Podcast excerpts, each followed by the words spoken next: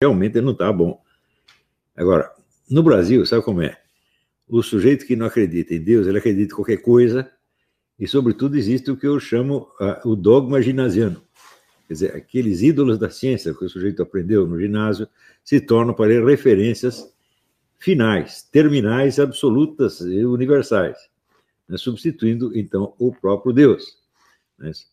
Então, e você é obrigado a aprovar estas figuras em todos os aspectos do seu desempenho, não sendo possível você diferenciar né, é, é, qualidades e dizer, virtudes e defeitos. Né? Por exemplo, se você é, diz que Isaac Newton era um sujeito anormalmente agressivo e não muito bom da cabeça, isto significa para eles que você está desmentindo a lei da gravidade. É uma coisa incrível. Eu falei que o Einstein era um plagiário. Pronto, ele disse que o Einstein é burro, ele é incapaz. Ele, ele plagiou o Poincaré, todo mundo sabe que ele fez isso. Né? E é óbvio que para o sujeito plagiar um gênio, precisa ele ser um gênio também. Né? Mas daí não, ele está desmerecendo o Einstein, dizendo que o Einstein era uma burra. Tal. É assim, né? Então, é assim, é idolatria em bloco. Você não pode nem ter.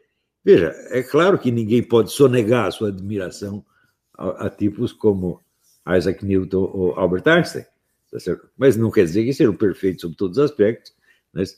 e, sobretudo, que a sua obra científica possa sobreviver integralmente. Né? Veja, a obra de Newton, por exemplo, é constituída 80% são especulações teológicas e alquímicas. O Isaac Newton era um cristão que não acreditava na Trindade, ele estava fazendo uma espécie de islamismo cristão, assim, a, teoria da unidade absoluta, e tudo que ele escreveu, incluindo uh, os, princípios matemáticos da filosofia natural, era parte de uma longa demonstração, ou como diria o René Girard, um longo argumento do princípio ao fim. E o pessoal lê só, evidentemente, só os princípios matemáticos da filosofia natural e ignora o resto, tá certo?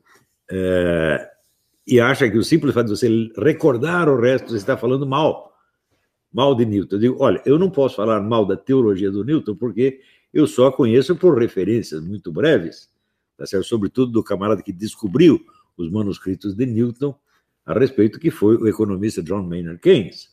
Ele tinha dinheiro sobrando, um dia foi num leilão, comprou um monte de papéis e descobriu que eram manuscritos teológicos alquímicos de Isaac Newton. E escreveu, então, um ensaio importantíssimo mostrando que a maior parte da obra do Newton se referia a estes assuntos e não ao que hoje nós chamaríamos de ciência física.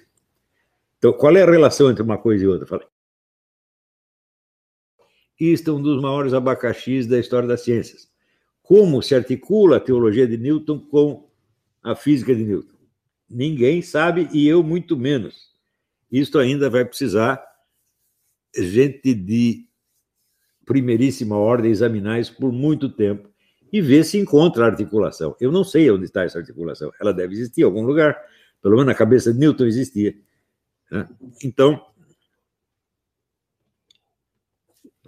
quando a gente diz que eh, Stephen Hawking escreveu alguma besteira, já vem o pessoal falando, não, ele está derrubando Stephen Hawking, ele acha que ele é melhor que Stephen Hawking.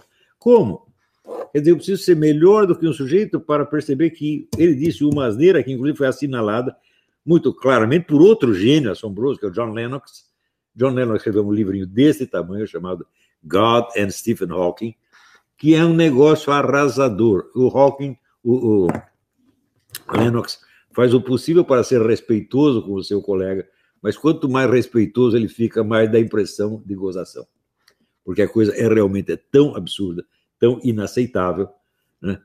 Que a tentativa de contestá-la educadamente fica pior ainda. Quer dizer que se você mandar o sujeito para aquele lugar, eu acho que ficaria até mais delicado. Muito bem. A primeira observação do John Lennox, quer dizer, eu li o livro, eu, muito que eu vou dizer aqui, eu tirei do livrinho do John Lennox, mas eu acrescentei algo. Né? A primeira coisa que o John Lennox diz é o seguinte: ele diz, leis não criam nada. O que é uma lei? É a expressão de uma regularidade observada, tá certo? E expressa em termos matemáticos. A lei por si mesma não produz o seu fenômeno. Né? Então, a lei da gravidade, ela mostra a relação entre objetos materiais. Ela não cria esses objetos materiais. Então, de cara, o fato do Hawking usar a expressão leis em vez de forças já mostra uma certa confusão. Se ele dissesse são as forças elementares que podem criar o universo a partir do nada, bom, seria um outro problema, mas seria menos, aparentemente menos absurdo. É? Então, vejamos a possibilidade de estas forças físicas criar o universo a partir do nada. Se elas puderam criar alguma coisa, supondo que pudessem, é porque elas existiam. E elas não são forças que existem fora e acima do universo. Elas são parte do universo, parte integrante do universo. Então, se elas existiam, então, antes do universo não havia um nada. Havia quatro forças operando naquilo que se poderia chamar, tecnicamente, um vácuo quântico. E o vácuo quântico, absolutamente, não é um nada, ele é alguma coisa. Né? E as quatro forças são também alguma coisa. Tá certo? Então, mas o Hawking diz que a pura lei da gravidade por si poderia criar o universo a partir do nada. Então, muito bem, se existia a lei da gravidade, existia, existia a força gravitacional não apenas a lei, porque a lei foi descoberta muito tempo depois. E é, a lei também pode ser corrigida nos seus detalhes matemáticos. Tá Mas se existia a força da gravitação, então algo existia. Então é claro que esta teoria ela já não responde àquela pergunta fundamental do Leibniz: por que existe o ser e não apenas o nada? É uma tentativa de responder, mas é uma tentativa muito canhestra, muito deficiente tá certo? E nós, vamos dizer, tentando responder com o máximo de respeito que o Hawking, sem dúvida, merece, tá certo? Não podemos escapar de dar a impressão de que nós estamos gozando da cara dele. Mas o pior é o seguinte: ele não entende o que quer dizer a palavra nada. E também não entende o que dizer a palavra criar. E criar, a expressão criar a partir do nada, ele também não entende. Porque ele está usando a expressão para designar algo que existe, criando algo que também existe. É claro que a, a força gravidade não pode por si mesma criar nada. Ela não pode criar os objetos sobre os quais ela atua. Tá certo? Ela precisaria, no mínimo, precisaria das outras três forças atuando. Então, quando ele usa a palavra universo, ele também ele está usando a palavra universo no sentido de universo tal como descrito pela ciência física, tal como eu a pratico. Isso é o universo? Não, não é, de maneira alguma. Isso é um aspecto abstrativo do universo. Isso é um universo abstrato. Tá Quando você usa a palavra universo, significa tudo o que existe sob qualquer aspecto que seja. Tá certo? Então, são os componentes físicos, componentes químicos, biológicos, históricos, humanos, anímicos, psíquicos, etc. Isto é o universo. Tá certo? O universo, entendido nesse sentido pleno, é estudado por alguma ciência? Não não é e não pode ser. Né? Porque uma ciência se constitui na hora em que você recorta um certo aspecto da realidade, ao qual se aplicam determinados métodos de observação, medição e tirar, método de tirar conclusões. Não se pode fazer isso com a totalidade, só com aspectos. Então, é isso que eu já lecionei em outras aulas. Não existe ciência da realidade concreta. Isso é impossível só existe ciência de aspectos abstrativos. Mas, se considerássemos a palavra universo no sentido cheio, isso é, como totalidade do existente, como poderíamos transformar a teoria do Hawking numa teoria científica? Hum? Para que ela fosse científica, seria preciso que ela tivesse uma base experimental. Então, temos de conceber alguma experiência que possa validar ou invalidar a teoria do Hawking, de que a lei da gravitação por si criou todo o universo. Ora, se nós tomarmos a palavra universo no seu sentido cheio, nós teremos que ver o universo desde as suas origens, as mais, por assim dizer, grosseiras e materiais, até as suas expressões psíquicas mais requintadas entre as quais a obra do próprio Stephen Hawking. Né? Então, teria que haver uma demonstração canônica que acompanhasse o processo causal desde a primeira origem, primeiro objeto que a lei da gravitação teria criado, até a obra do Stephen Hawking, ou até a Capela Sistina, ou até qualquer instituição. E essa demonstração é obviamente impossível. Né? Isso significa que a sugestão do Hawking nada tem de científica, ela é uma teoria metafísica, e mesmo assim é metafísica de muito baixa qualidade, porque ela é autocontraditória, ela usa os termos errados e ela pretende ser científica quando não há menor possibilidade desse tipo de experimento científico. Hum? Então, isso é para vocês entenderem como esses desastres podem acontecer na esfera de qualquer ciência e acontecem de fato. É? Nós não precisamos é, desprezar a obra do Hawking por causa disso. Porque o sujeito, um homem horrivelmente doente, né, numa cadeira de roda, mal podendo falar, e no fim da vida, ele tem o direito à sua cota de Alzheimer. Né? E não há, nada o desmerece por causa disso, porque antes ele fez coisas notáveis. Né? E é esse desejo de entrar no debate do ateísmo é que o fez, no último momento da sua vida, negar coisa que ele afirmava antes. Né? Antes ele disse, por exemplo, Deus criou os números inteiros. Né? Ou seja, ele acreditava em um Deus qualquer, do jeito dele, o Deus dos físicos. De repente deixou de acreditar e entrou no partido do, do, do, né, do Richard Dawkins e, e é, o Daniel Dennett e, e outros. Né?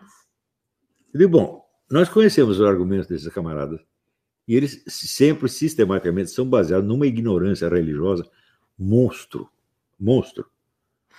Né? E a primeira coisa que é, nos espanta é a ideia de jogar contra Deus a ideia de leis da natureza. Hum? Ora, nenhuma lei pode criar nada. A lei é apenas uma equação matemática. Ela pode, ela expressa a relação entre objetos reais. Portanto, a própria formulação da lei pressupõe os objetos, então você não pode dizer que a lei criou os objetos cuja existência estão pressupostos nela. Isso é muito, muito pueril. Ninguém faz uma coisa dessa. O Hawking fez, mas no fim da vida, gente. Né? Então, o.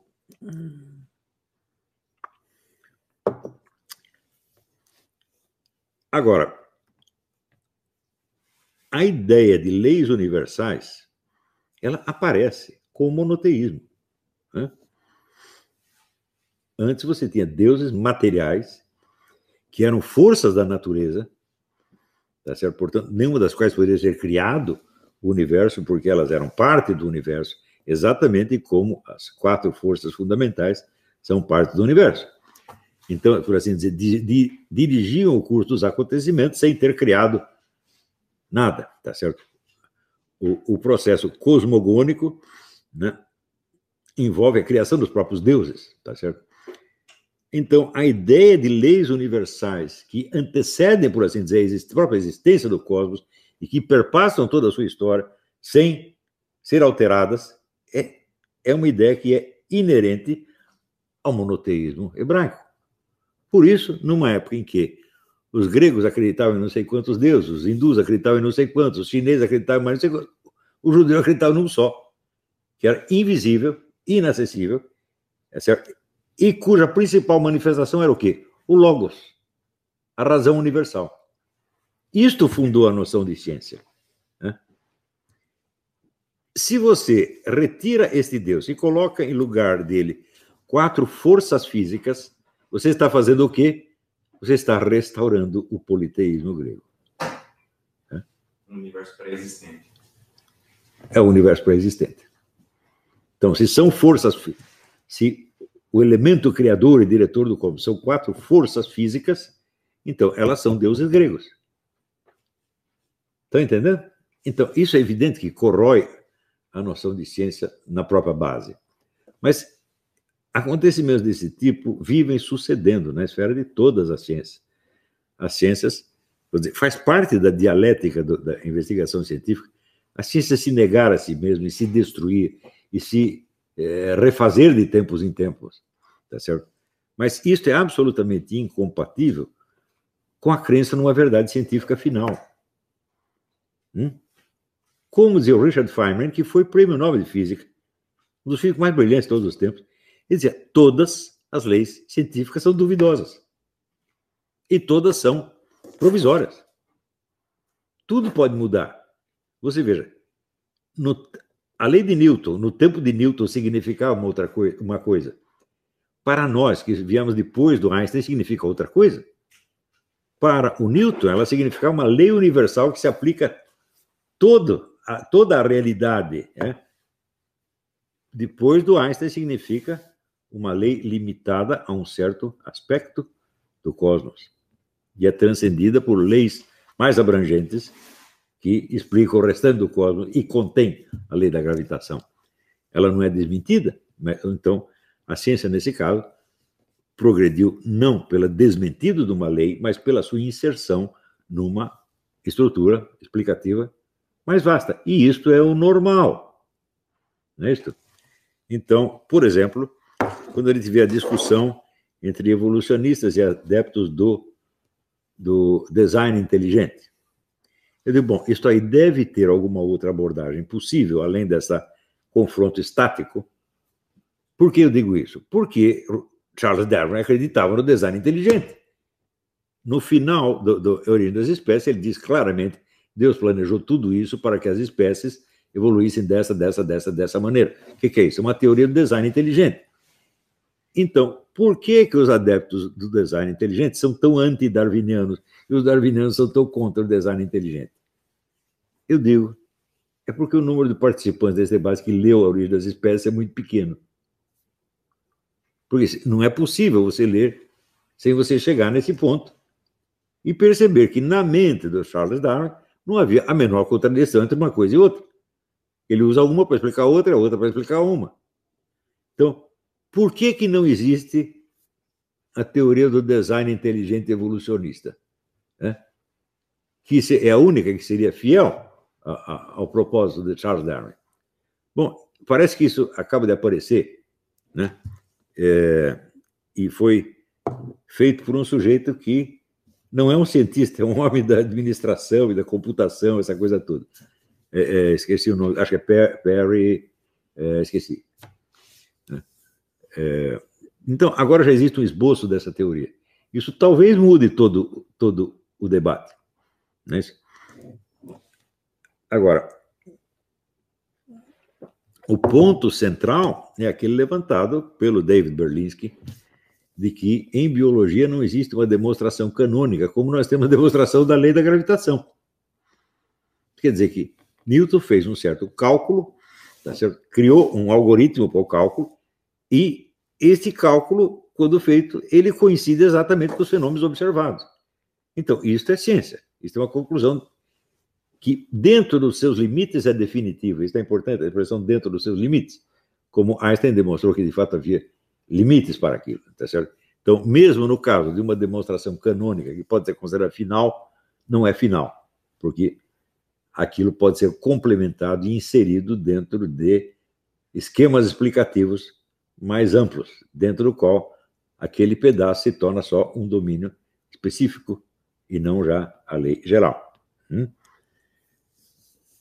No caso da, da tal lei invocada pelo Stephen Hawking, ela não apenas é autocontraditória no mais alto nível, ela é autocontraditória não somente na sua formulação conceptual, formulação, vamos dizer, é, lógica, mas nos próprios conceitos, um por um. Todos esses conceitos são autocontraditórios. O conceito de uma força que produz algo do nada. Bom, essa força tem que existir. Né? E ela tem que existir não como mera lei. Uma lei seria o quê? Um esquema de possibilidades. A lei, enquanto tal, pode anteceder o universo existente. No sentido que nós dizemos o seguinte: antes de que existisse o universo, 2 mais 2 já davam 4. Ou seja, quando for criado o universo, duas coisas quaisquer, né? somadas, dois pares de dois, de duas coisas, darão quatro quando existe o universo.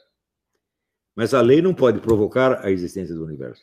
Não pode trazê-lo. Ela, A lei é apenas uma equação, é uma relação lógica. Né? Então, se além da lei existia a força a qual essa lei se refere, então esta força podia atuar no nada. Por exemplo, o que seria a gravitação entre seres inexistentes? Seria um nada. A gravitação existe e é real porque ela explica a conduta de entes reais que existem no espaço e no tempo. Não é Se não existem objetos, não pode haver gravitação nenhuma. Só pode haver o esquema gravitacional possível, que aparecerá quando o universo for criado.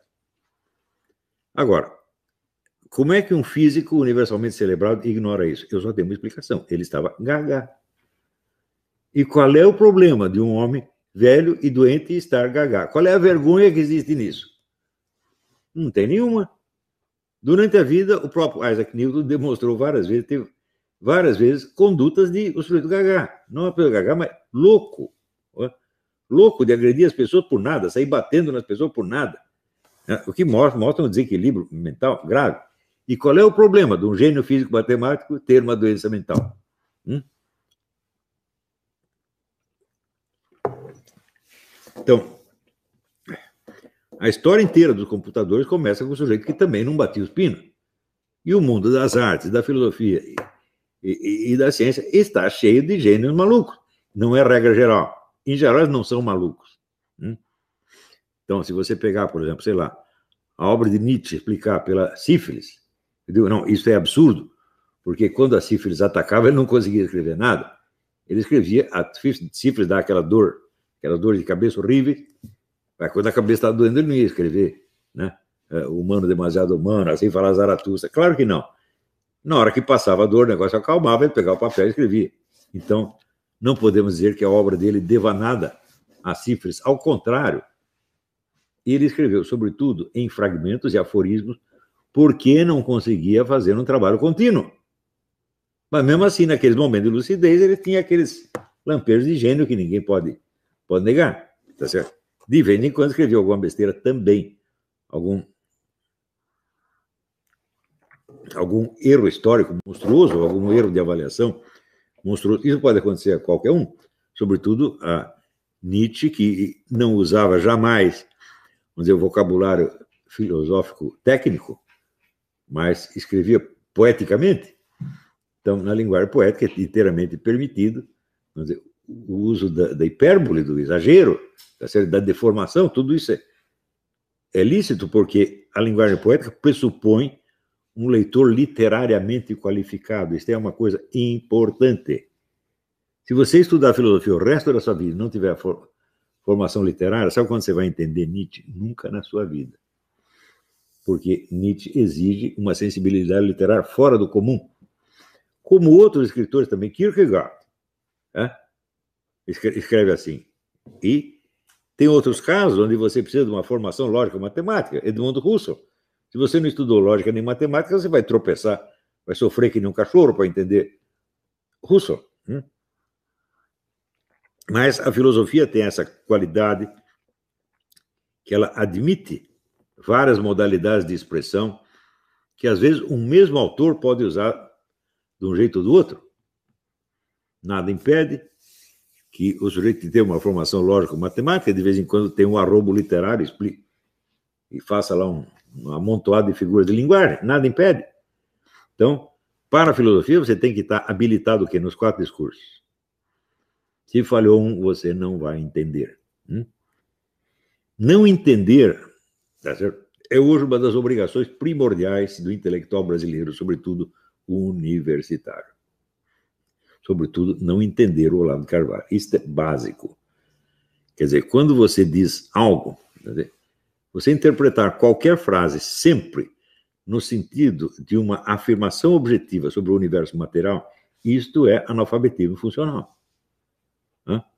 Porque, por exemplo, uma afirmação irônica nada afirma sobre a realidade. Ao contrário, isso afirma o contrário da realidade para mostrar o absurdo.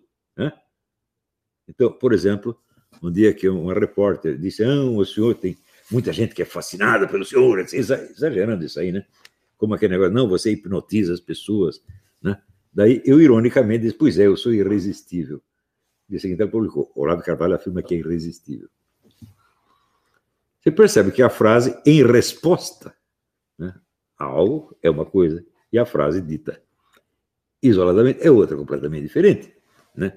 Eu sei que eu não sou irresistível porque eu já levei fora de uma meia dúzia de mulheres. Né?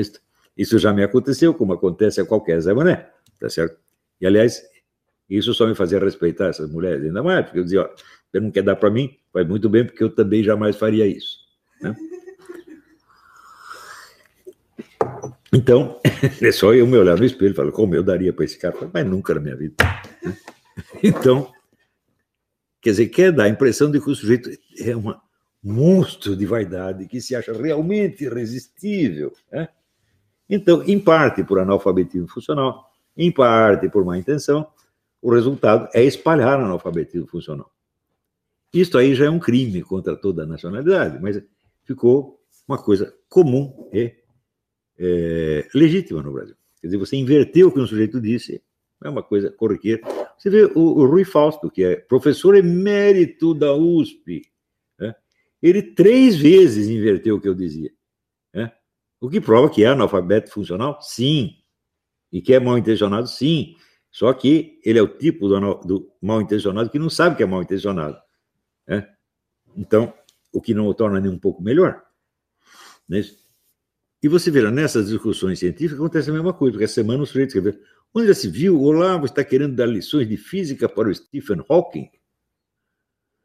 Eu digo, bom, primeiro, isso não é física, isso é metafísica. E segundo, se eu estiver certo e o Hawking estiver errado, qual é o problema? Hum? Isso é impossível de acontecer. Né? A superioridade do Hawking é absoluta e invencível. Falou, não. Você pega ele num momento de fraqueza, ele diz uma besteira. Qualquer um pode fazer isso. Eu faço isso. Ele também faz isso. Uh, Albert Einstein também, também fez. Muita gente fez. Né? Então, se você acompanhar, por exemplo, a trajeto das ideias políticas do Albert Einstein, são de uma ingenuidade e de uma bobeira indescritível. Quer dizer, o homem que se acreditava um socialista democrático, né? eu digo, bom, que eu saiba, também como socialista democrático brasileiro. Que eu saiba ser democrático é você aceitar estar fora do poder e ser governado pelo seu adversário, pelo menos durante algum tempo. Mas para todos os socialistas democráticos que eu conheço, esta hipótese é impensável. A direita, não, ele não. Então, né? o coiso, né? o Bozo, isso ele não. Por que ele não, meu filho? Ele foi eleito, agora você vai ter que aguentá-lo. Né? Mas os caras não estão preparados para isso. Então, o socialismo democrático consiste em você só aceitar o rodízio democrático com outro socialista democrático. São todos socialistas democráticos que né, fazem rodízio uns com os outros. Então, é claro que isso é uma bobeira fora do comum. E se você não percebe esta falha no raciocínio dele, você a introjeta e começa a raciocinar do mesmo jeito. A mente humana tem uma força mimética incrível, imita tudo. Se houve um esquema lógico, no dia seguinte você o repete. Não é isso? Só que se você repete esquemas como esse, você está ficando burro. Então, não é de espantar que as universidades brasileiras despejem no mercado 50% de analfabetos funcionários por ano, o que prova que são entidades estelionatárias, entidades que praticam fraude o tempo todo. Por quê? Um diploma de curso superior tem fé pública. Né? Se você dá um diploma de ciências contábeis para o sujeito, você está dizendo, você pode entregar a contabilidade da sua firma na mão desse cara que ele sabe o que está fazendo. Hum? Se você dar um diploma de médico, quer dizer, você pode entregar sua saúde, a saúde do seu filho, da sua mulher, da sua mãe, na mão desse cara porque ele sabe o que está fazendo. E em 50% dos casos, esta afirmação é mentirosa. Isso é um estelionato monstro, monstro. E essas entidades que têm feito isso, elas têm que ter os seus registros caçados. Isso é fundamental. Sem isto, nunca o Brasil vai se levantar.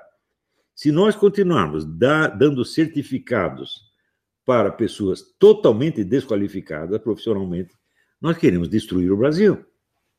Porque é um país onde nada vai dar certo. Tudo vai ser feito errado. Agora, você imagina, por exemplo, o número de economistas e de cientistas políticos que saem por aí espalhando o seu analfabetismo funcional, o número de jornalistas que fazem isso, o número de professores eméritos da USP, eu conheço dois, Rui Fausto e Gerardo Gianotti, afirmo categoricamente são analfabetos funcionais, não entendem o que leem. Pelo menos quando quem escreveu fui eu. Né? Mas eu duvido que entenda o resto também. Né? E note bem, se o pessoal da direita acha que é tudo um problema de esquerdismo, então significa o seguinte: eles estão legitimando o analfabetismo funcional, desde que seja de direita. Então, existe um problema que, claro, a esquerda governou o país durante 50 anos e fez um estrago monumental. A começar pelo estrago na cultura, que eu observei desde os anos 80. Depois do estrago na cultura, veio o estrago na moral, transformando todo mundo em delinquente, trombadinha, narcotraficante, ou pelo menos viciado, na melhor das hipóteses, viciado. Hum?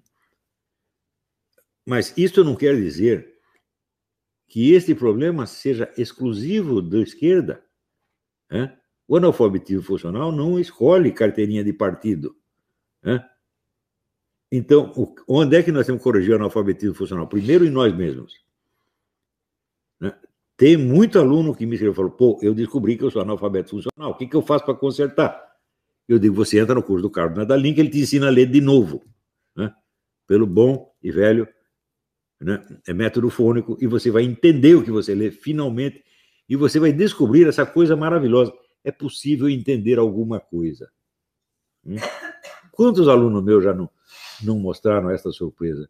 Falaram, pô, eu estou entendendo o que ele está falando. Eu estou lendo Aristóteles, estou entendendo. Quando que a USP lhe deu essa sensação? Nunca. Ela lhe dá a sensação de que o professor aprovou você e de que a turma aprovou você isso lhe dá uma segurança externa. Hum? Segurança de macaco que se sente firme quando a tribo está do lado dele. Isso é para bicho, não é para ser humano. Né? Então, é o bando de macaco, você ajunta assim, tem... Olha, ele tem um leão, mas aqui tem 50 babuínos. Nós vamos lá e pegamos o leão. Né? Aqui tem o leão, tem 50 hienas, a hiena pega o leão. Isso é para bicho, não é para gente. Né?